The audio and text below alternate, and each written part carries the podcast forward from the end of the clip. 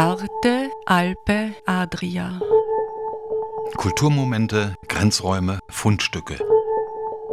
Momenti di cultura, margini, oggetti trovati. Trenutki kulture, obrobja, najdbe.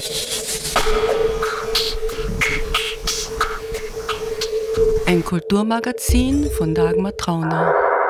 Aber bevor sie noch diese Blüte entfaltet, kommt sie als wirklich grauenhaftes, schleimiges, amorphes Gebilde an die Oberfläche. Auch ihre Blätter sind so grausig anzusehende Klumpen, bestachelt. Wenn sie sich dann öffnet, wird also dieses ganze Äußere abgeworfen und sie entfaltet sich zu einer prachtvollen Blume. Dann lockt sie mit ihrem Duft einen speziellen Käfer an, behaltet dann diesen Käfer in, äh, in ihrer Mitte eine ganze Nacht äh, lang. Da wird es ziemlich heiß im Inneren. Also der Käfer ähm, verbringt äh, buchstäblich eine heiße Nacht und wird dann also am nächsten Tag von ihr entlassen. Ich treffe heute Olivia Klementic und Isabel Belherdis im Kunstraum Villach. Hallo Olivia. Hallo liebe Dagmar. Hier findet ja so eine wunderbare Ausstellung gerade statt von der Isabel Belherdis, Cage au Rêve, also der Käfig der Träume. Was hat es denn auf sich mit dieser Ausstellung? Also diese Ausstellung ist der dritte Teil eines Gesamtprojekts, äh, das Zurück zu den Träumen heißt. Und dieses Projekt ist ein wunderbares Projekt, das aufgrund eines sehr langen und tiefen Gesprächs mit dem lieben und sehr wertgeschätzten Alex Sami passiert ist, welcher ein Teil dieses Projekts eigentlich sein hätte sollen, beziehungsweise auch im Jenseits eigentlich ist. Das war mir, ist mir ganz, ganz wichtig. Und ähm, bei diesem wunderbaren Gespräch habe ich mit Alex Sami über die Lipitzbach-Brücke gesprochen, die ja auch von der Stahleisenkonstruktionswerkstatt Ignaz Kriedl in Kärnten ähm, gebaut worden ist. Und dieses, diese Brücke ist das letzte Zeugnis wahrscheinlich dieser Stahleisenkonstruktionen dieser Firma Griedel, die in der ganzen Monarchie Glashäuser, Brücken, und andere Stalleisenkonstruktionen, wie zum Beispiel ähm, eine Halle in Marienbad, geplant hat und gebaut hat. Griedel, eine Unternehmerfamilie, die aus der Steiermark gekommen ist. Diese Lipitzbach-Brücke hätte ja auch in Kärnten abgetragen werden sollen. So wie vor 10 oder 15 Jahren das Glashaus im Botanischen Garten in Graz. Und Hubert Leitgeb war ein Kärntner, ist geboren in Bortendorf ähm, und war einer der wichtigsten Botaniker weltweit hat sich vor allem etabliert am Gebiet der Lebermoose. Hubert Leitgeb war Dekan und dann Rektor der Uni Graz und hat, ist, hat in seinem Wirken, in, ähm, in, in seinem Tun es zustande gebracht, in Graz ein Institut für Botanik zu gründen. So auch den Botanischen Garten in Graz Worüber, worüber er sich sehr gegrämt hat, war, er wollte unbedingt ein Victoria-Seerosenhaus in Graz haben. Und die Victoria-Seerose stammt aus Südamerika und ist quasi, war der, die, die It-Blume im 19. Jahrhundert. Im Lipizabach gab es einen eigenen Victoria-Seerosenteich. Und für Leitgeb war das ganz, wäre das ganz wichtig gewesen, dass diese äh, Seerose erforscht wird. Und wie das halt so oft ist, ähm, mm, es hat auch diese Parallele mit, mit, mit, mit Architektur. Es gibt Utopien, Ideen, Pläne, Konstruktionen, künstlerische, künstlerisch-technische Zeichnungen, die dann in der Architektur ähm, zwar am Papier da sind, aber nicht umgesetzt werden. Aber das Wichtigere ist die Utopie als die Umsetzung.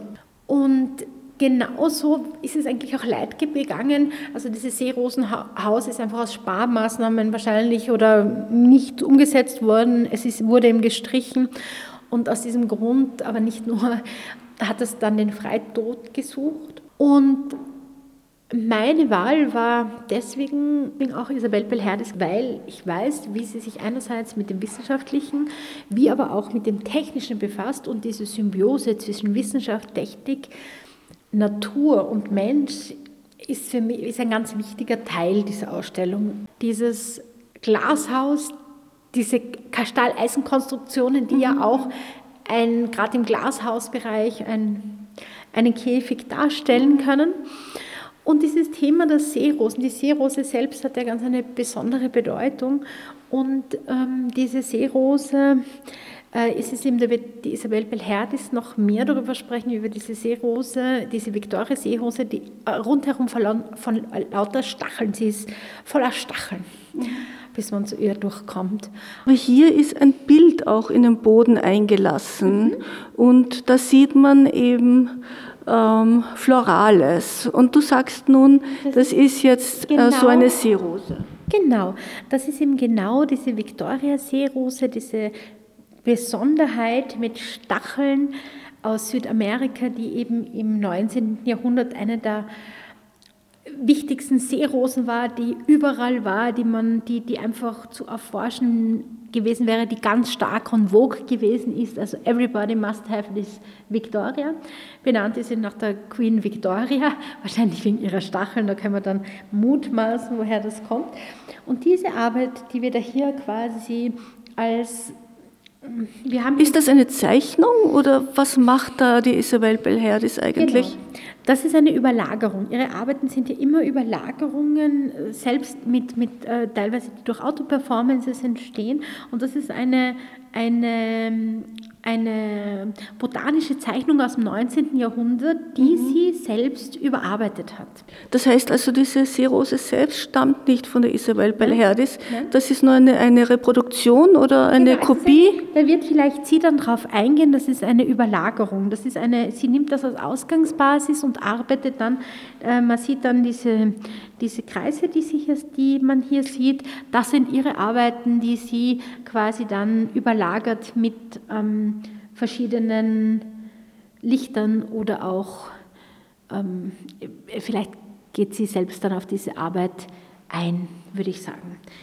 Die Isabel Belherdis ist soeben angekommen. Hallo Isabel. Hallo Dagmar. Wir sind hier bei diesem Bild hier, Seerosenbild, vorhin stehen geblieben. Kannst du uns noch ein bisschen was dazu erzählen? Ja, also äh, das, auf diesem Bild sieht man in den Boden eingelassen äh, die sogenannte ähm, Victoria Amazonica. Das ist die Riesenseerose, äh, die um die Zeit, als ähm, Hubert Leitgeb äh, das äh, Botanische Institut in Graz gründete und der ja auch ähm, innerhalb der Recherchen für diese Ausstellung sehr interessant war oder äh, besonders interessant war. Ähm, also diese Seerose war zur damaligen Zeit ein, eine botanische Sensation und ähm, ein, ein Gewächs, das also jedes renommierte Botanische Institut auch beherbergen wollte in einem sogenannten Seerosenhaus. Und ein solches hat der Hubert Leitgeb eben auch äh, geplant gehabt. Äh, und äh, was sieht man jetzt hier? Also die Olivia hat mir schon erzählt, ähm, die Zeichnung selbst stammt nicht von dir, äh, sondern du hast das aus, alten aus einem alten botanischen Buch oder einen Stich übernommen.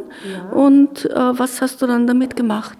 Ja, also ich äh, bewege mich bei meiner Arbeit ähm, auf zwei Ebenen. Das eine ist äh, meine eigene Methodik, die nennt sich Autoperformance. Ähm, ein Theaterstück kann man sagen, in dem ich vor mir selber etwas vorspiele, mich dabei filme oder abfotografiere. Das ist die eine Ebene, die da in dem Bild äh, in Fragmenten sichtbar ist, überlagert mit, wie du schon gesagt hast, einer alten botanischen Zeichnung von 1750. Äh, die haben also in dieser Zeit ähm, besonders ähm, prächtig ähm, äh, das illustriert. Und innerhalb dieser Überlagerung versuche ich eben dann wieder zu speziellen Formen zu gelangen und in diesem Fall eben auch noch mit der Architektur in Einklang zu bringen, weil äh, darunter ist eigentlich eine, eine Spanplatte. Und das war früher mal Glas und man sieht ja da in einen Seerosenteich hinein de facto mhm. und ähm, jetzt in, so in den Boden eingelassen ist es wiederum ein Seerosenteich und zitiert das quasi wieder auf einer anderen Ebene. Hm. Äh, ja, dort sieht man auch so Überlagerungen. Gehen wir vielleicht mal zu dem Bild.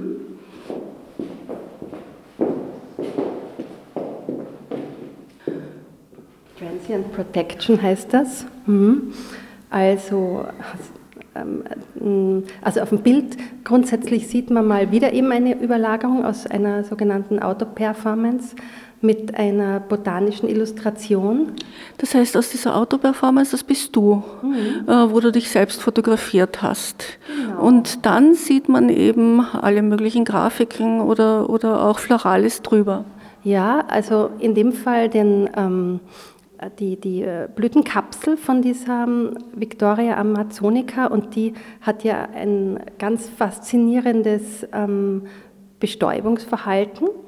Das kann ich kurz schildern, ja, weil es wirklich ähm, außergewöhnlich ist. Also gehört ja zu den schönsten äh, Pflanzen oder den schönsten Wasserpflanzen, ähm, die es überhaupt gibt, mit einer prächtigen Blüte. Aber bevor sie noch diese Blüte entfaltet, kommt sie ähm, als wirklich, äh, wirklich grauenhaft, grauenhaftes, schleimiges, äh, ähm, amorphes Gebilde an die Oberfläche. Auch ihre Blätter sind also wirklich ähm, ähm, grausig anzusehende Klumpen, bestachelt.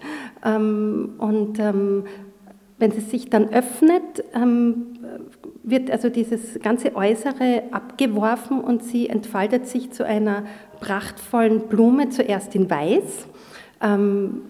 Dann lockt sie mit ihrem Duft einen speziellen Käfer an, jedenfalls in dem Gebiet, wo sie ursprünglich beheimatet war, ähm, behaltet dann diesen Käfer in, äh, in ihrer Mitte eine ganze Nacht äh, lang. Da wird es ziemlich heiß im Inneren. Also der Käfer ähm, verbringt äh, buchstäblich eine heiße Nacht und wird dann also am nächsten Tag von ihr entlassen und sie zieht sich ähm, wieder unter, unter die Wasseroberfläche zurück, um dann aber am Abend wieder zu erscheinen in einer anderen Farbe, entweder in rosa oder in rot, je nach der speziellen Art.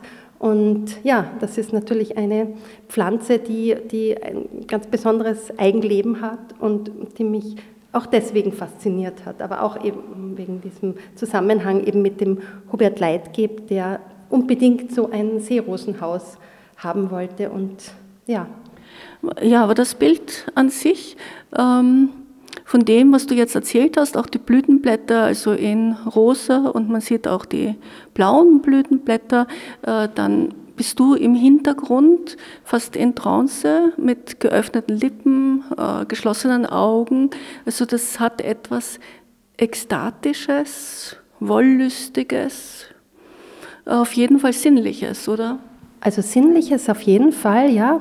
Ähm, es gibt ja noch eine dritte Ebene, eben die Originalpläne von, äh, von dem Haus, von dem Gewächshaus, von dem historischen Gewächshaus in Graz, wie es Hubert Leitgeb eigentlich geplant hat. Ähm, und äh, die Ausstellung heißt ja ähm, Kajoref, also der Käfig der Träume und dahinter liegt ja auch dieses ähm, äh, Träumerische, ähm, das ich interpretiere, speziell ähm, was den Hubert Leitgeb ähm, betrifft, als ähm, äh, eine, einen, einen Möglichkeitsraum, der ähm, einem auch ähm, Grenzen aufzwingen kann. Das heißt, äh, in dem Maße, in dem man seine Träume zu genau definiert, seine Sehnsüchte, ähm, in diesem Maße konstruiert man sich eigentlich auch einen, einen Käfig rund um sich, mhm. aus dem man unter Umständen dann nicht ausbrechen kann. Die Olivia hat ja vielleicht erzählt, dass der Hubert Leitgeb ähm, unter anderem auch aus dem Grund, dass das Glashaus nicht genauso gebaut wurde, wie er sich das vorgestellt hat. Also es wurde gebaut, aber eben ohne diesen Victoria-See-Haus. Ähm, das war mitunter ein sehr bezeichnender Grund für ihn, seinem Leben ein Ende zu setzen. Ja. Das ist eben der eine Grund für äh, diesen Titel. Und der zweite ist eben dass, ähm, der Käfig, äh, wenn man das jetzt als Gitter, äh, als, als Konstruktion, technische Konstruktion ähm, betrachtet, ist es natürlich auch äh, die Grundlage jeglichen Ingenieursbaus, also ein, äh, eine, eine, statische Basis, ähm, ein, ein funktioneller Unterbau und das ist eben auch eine Ebene dieser Ausstellung, ähm, die mehr in diesem Teil in Graz bespielt wurde, also der Ingenieur als Ingenius, als das Schöpferische. Aber es kommt eben auch noch bei der äh, Ausstellung immer wieder vor, vor allem auch im Außenraum, ähm, die Ingenieursbauten eben, speziell die von ähm, Ignaz Griedel, diesem Pionier im Eisenstahlbau, der eben in Vergessenheit geraten ist. Hm. Ja, dann gehen wir doch mal auf den Käfig ein, ähm, was ja auch so eine Konstruktion ist und auch wohl der Ausstellung einen Titel gibt. Da hier hängt ein, ein Käfig äh, mit äh, roten Seilen von der Decke. Äh, ist das ein Vogelkäfig?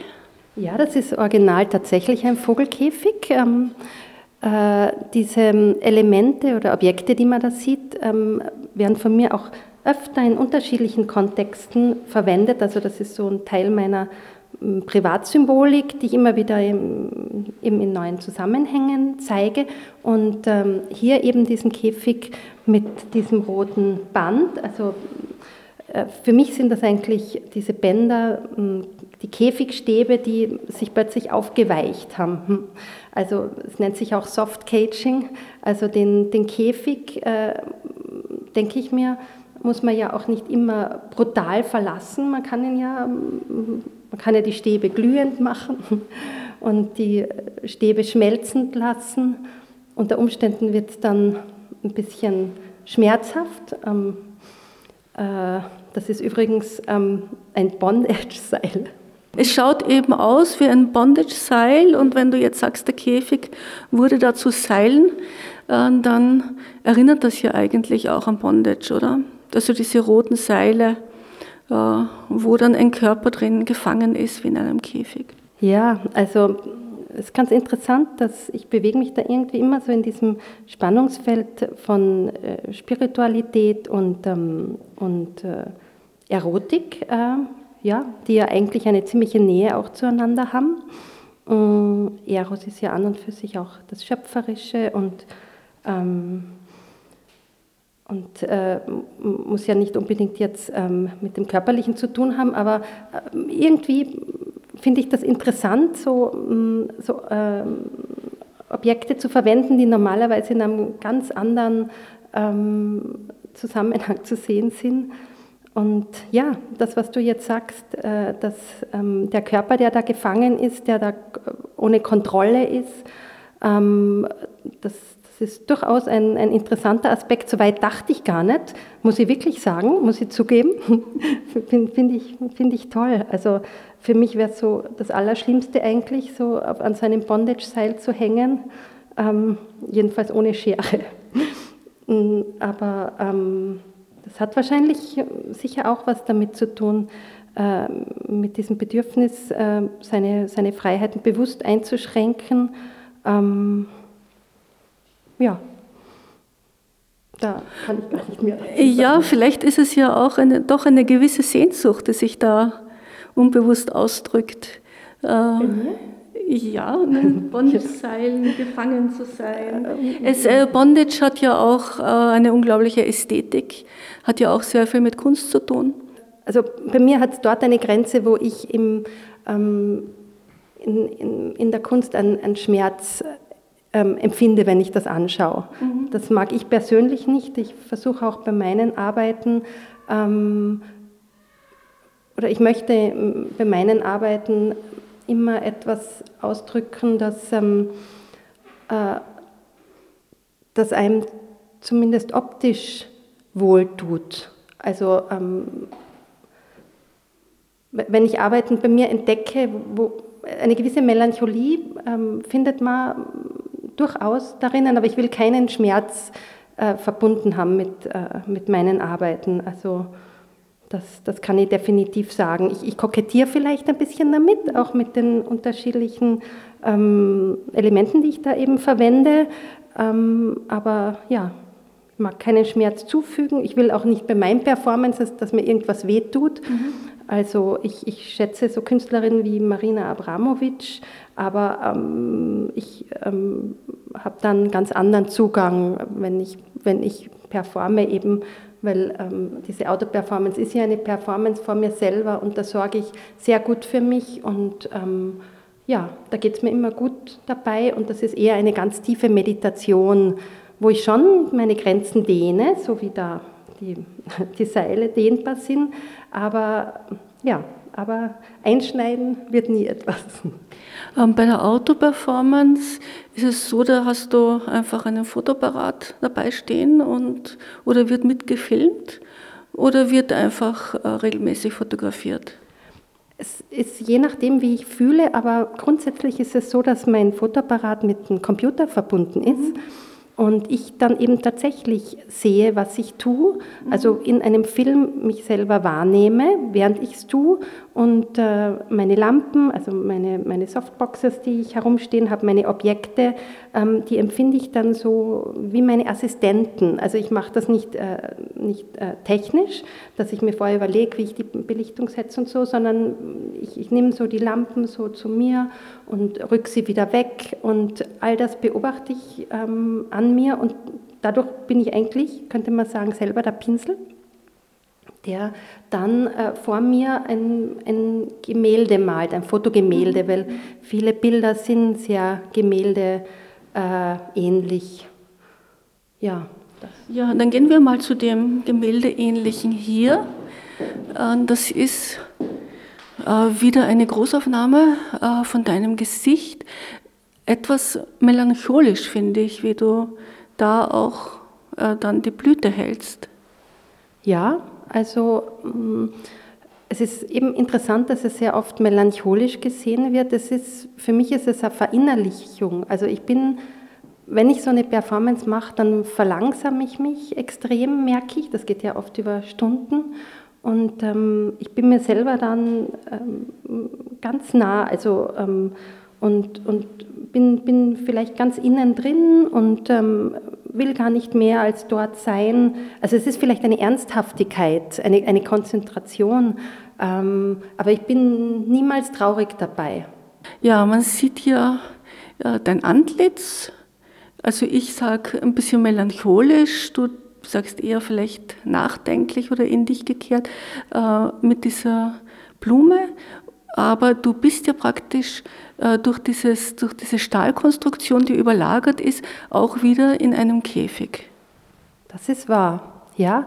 Ähm, man könnte es aber, und so dachte ich mir, das ist so seit ein paar Jahren jetzt äh, stärker bei mir ähm, passiert, ähm, diese, diese Vermessung des eigenen Körpers, also die kam so bei Skulpturen auch schon, die sind immer so auf meinen eigenen äh, Körper bezogen oder die habe ich tatsächlich immer mit meinem eigenen Körper vermessen. Und jetzt durch diese Überlagerungen, die in den letzten Jahren passiert sind, versuche ich so Maß, Maßstäbe auch, äh, unterschiedliche Maßstäbe äh, miteinander in Bezug zu bringen. Also mh, mm, das, was also äh, in meinem meinem eigenen Gesicht Zentimeter sind, sind da jetzt beispielsweise zwei Meter. Also da sieht man die ganzen Maßangaben, also kann man sich ungefähr vorstellen. Also dieses, dieses vom Kleinen ins Große und umgekehrt sich versetzen, das, das fasziniert mich jetzt. Ähm, speziell äh, muss ich sagen, seit der Corona-Zeit, da habe ich so begonnen, ähm, äh, Landkarten auch äh, über, über Gesichter äh, zu legen und habe mir eben überlegt, dass ähm, sich die, die, die persönlichen Abstände, also die intimen, öffentlichen Abstände, dass sich die so verändern und äh, in, in so einer Art und Weise ausdehnen, ähm, dass, dass ich das eben mit diesen großen Maßstäben, die ich über oder ähm, großen Auflösungen, die ich über kleine Auflösungen drüber gelegt habe, so in eine Gefühlsebene übersetzt habe. Ja, und es ist ja da dann auch wieder äh, dieser Gegensatz äh, von der Stahlkonstruktion oder von dieser Eisenkonstruktion, äh, die hart ist und, und fest äh, gegenüber äh, deinem verletzlichen Gesicht und dieser weichen Blume. Ja, diese Gegensätze, die, mm, die, die spüre ich wohl auf und ähm, ich, habe eigentlich jedes Jahr solche, für mich selber solche Artist-Statements formuliert und ich kann mich erinnern, vor ein paar Jahren habe ich da auch, ähm, habe ich da auch beschrieben, dass ich ganz bewusst mh, mm, diese, diese Versehrtheit zeigen möchte von uns allen, weil in Wirklichkeit ähm, das Zeigen der eigenen Verletzlichkeit ja eine unglaubliche Stärke ist und ähm, gerade so zwischenmenschlich plötzlich Türen öffnen kann, die, die vorher nicht da waren, weil wir ja draufkommen, dass wir ähnliche Probleme haben oder uns überhaupt annähern können in einer tieferen Art und Weise. Ähm, machst du auch Performances öffentlich in, der, in den Galerien? Ja, das kommt auch vor, wenn mir die Architektur zusagt oder mich inspiriert. Ähm, äh, zu einem bestimmten Thema. Ich habe mir jetzt da zum Beispiel auch überlegt, äh, dass ich da etwas Tänzerisches mache, im Seerosenteich oder diesem abstrakten Seerosenteich eben.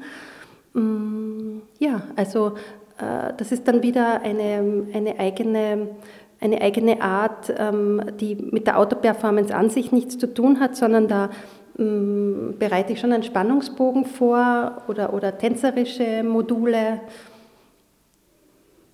und äh, weißt du schon, wann du das machen möchtest hier? Äh, im, Im nächsten Jahr dann. Die Ausstellung geht ja bis, bis März. Mhm. Und ähm, ich überlege mir da eben so dieses Thema der aufblühenden äh, Seerose in irgendeiner Form vielleicht umzusetzen oder zu abstrahieren. Und das wäre ja dann eigentlich Richtung Frühjahr mhm. wahrscheinlich schon mhm. sinnvoller. Liebe Isabel, danke sehr für das schöne Interview. Danke dir. Sie hörten ein Gespräch mit der Künstlerin Isabel Belherdis und der Kuratorin Olivia Klemencic anlässlich der Ausstellung Cage au Rêve, Käfig der Träume im Kunstraum Villach. Gestaltung der Sendung Dagmar Trauner. Arte Alpe Adria. Kulturmomente, Grenzräume, Fundstücke. Momenti di cultura, margini, oggetti trovati. Trenutki kulture, obrobja, najdbe.